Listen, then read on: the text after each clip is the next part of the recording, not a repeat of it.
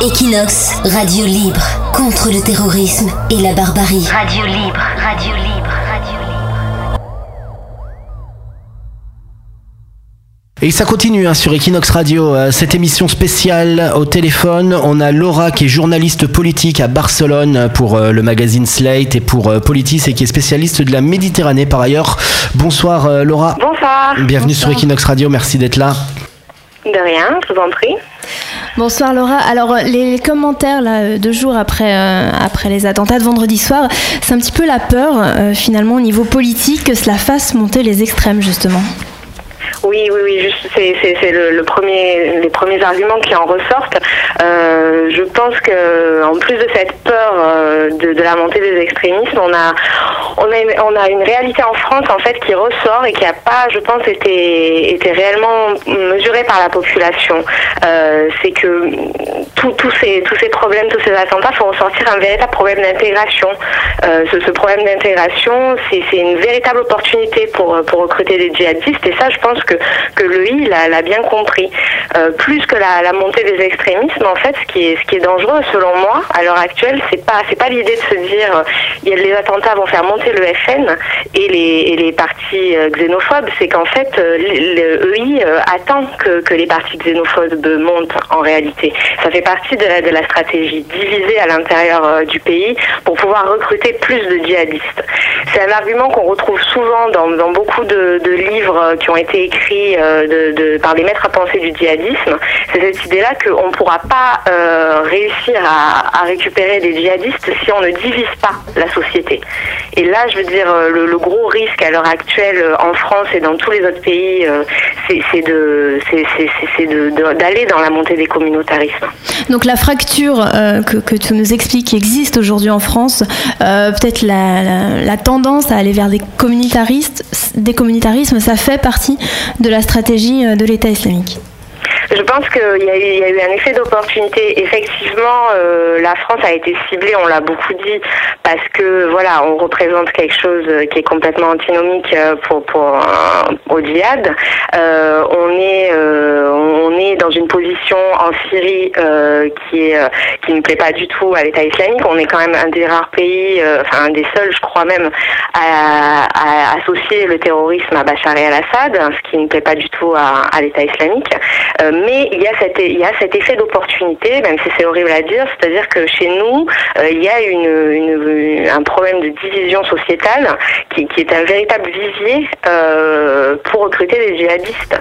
Et je pense que ça, euh, on n'en a pas beaucoup parlé, on n'a pas beaucoup débattu de ça. Même après Charlie, où tout a été vraiment, le débat a été vraiment phagocyté par l'idée de la liberté d'expression et ces choses-là.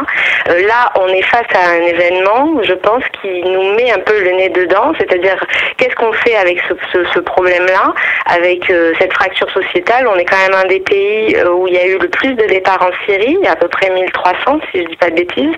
Donc euh, là, je pense qu'il faut être très vigilant, d'un point de vue en tant que citoyen aussi, pas tomber dans, dans, dans les communautarismes, parce que parce que là, bon, tout le monde est uni, c'est formidable, on est tous Paris, mais au quotidien, qu'est-ce qui va se passer après? Je veux dire, euh, dans la vie de tout un chacun, le racisme ordinaire, euh, c'est quelque chose qui est très dangereux euh, et qui fait partie de la stratégie euh, euh, des djihadistes euh, à l'heure actuelle, je pense, quoi. Alors Laura, t'es, pour, euh, pour résumer, tu es en train de nous dire que euh, le fait qu'il y ait le Front National, l'extrême droite, tout ça en France, ça fait partie donc de la stratégie euh, des terroristes pour attaquer la France. Est-ce que si en poussant l'idée, il n'y avait pas le Front National en France, si on était par exemple comme en Espagne où les partis d'extrême droite n'existent pas, tu penses que la France aurait été moins touchée par le, par le terrorisme?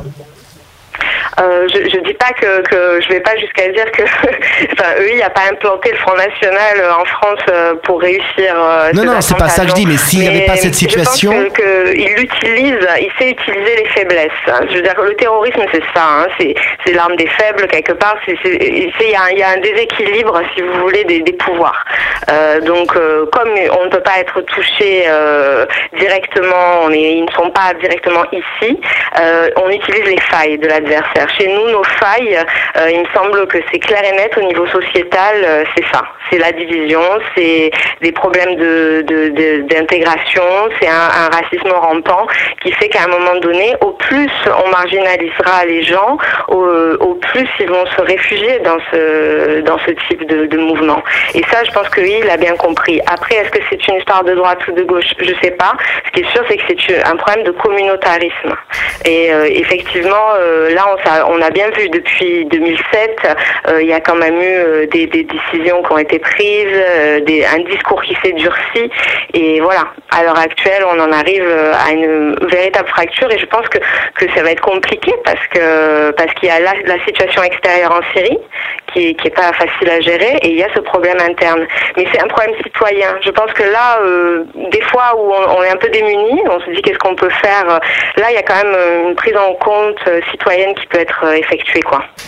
Alors, Laura, on, comprend bien la, fracture sociétale, la marginalisation de, certaines personnes, mais comment est-ce qu'on en arrive à, faire des attentats pareils Pourquoi? On essaye un petit peu de comprendre aujourd'hui le pourquoi.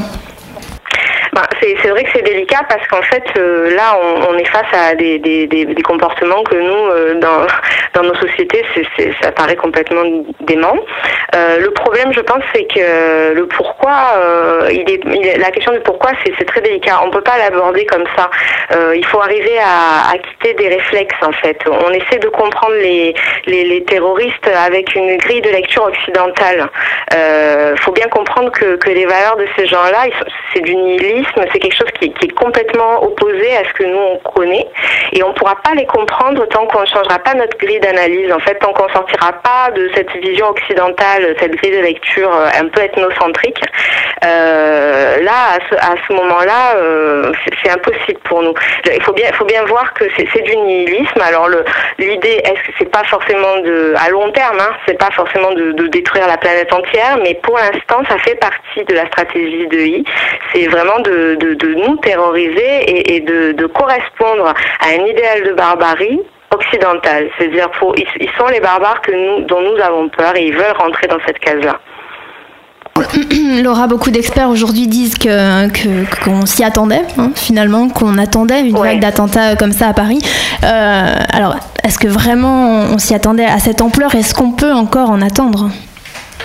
Ben, je pense que c'est ce qui est très dur au niveau du, de, de, la gestion du choc, parce que là, en plus, on est dans une espèce de cacophonie entre les. On ne sait pas encore, l'enquête n'est pas encore terminée. Il y a pas mal de thèses dissonantes. Il y a beaucoup d'intox. On a vu qu'il y a eu un mouvement de foule hier à, à Paris, donc il y a beaucoup d'infos qui circulent comme ça. Euh, ce qui est dur, effectivement, c'est que tous les spécialistes avaient prévenu. Ça faisait plusieurs mois euh, que euh, on comprenne le juge Trévidic, qui est quand même un grand expert de la, de la, de la situation, l'avait dit. Beaucoup, beaucoup de chercheurs, de spécialistes du diable l'avaient dit. Euh, je pense que c'est terrible à dire, mais jusqu'à présent, en fait, il n'y a pas eu de, dégâts d'ampleur parce qu'on a eu quelque part de la chance, si on regarde. Euh, Rappelez-vous euh, l'attentat dans le TGV, quand même, bon, ou dans, le Thalys, pardon, c'était des, des, des, militaires américains qui étaient là, qui avaient intercepté l'histoire. bon, après, pareil, euh, les frères Kouachi, on a su qui c'était parce qu'il y a eu un oubli de carte d'identité, mais euh, bon, le, gars aurait pu continuer son, euh, il avait prévu de faire d'autres attentats. Effectivement, c'est quelque chose. on peut s'attendre. Les, spécialistes disent qu'on que c'était prévu et qu'il faut s'attendre à, à d'autres à d'autres attentats. maintenant, voilà, c'est une position terrible pour pour les citoyens français, je pense, mais il faut bien se dire que nous aussi on a, on a quelque chose à faire et c'est un travail interne de, prise en compte de pourquoi on en est là et, d'avoir la bonne attitude et pas sombrer dans une espèce de, de, parano aussi quoi. Voilà, beaucoup de travail d'auto-analyse, donc euh, certainement dans les prochaines semaines, les prochains mois. Merci Laura Guillin d'avoir été sur Equinox ce soir. Merci à vous. Merci Laura. Equinox, radio libre, contre le terrorisme et la barbarie. Radio libre, radio libre.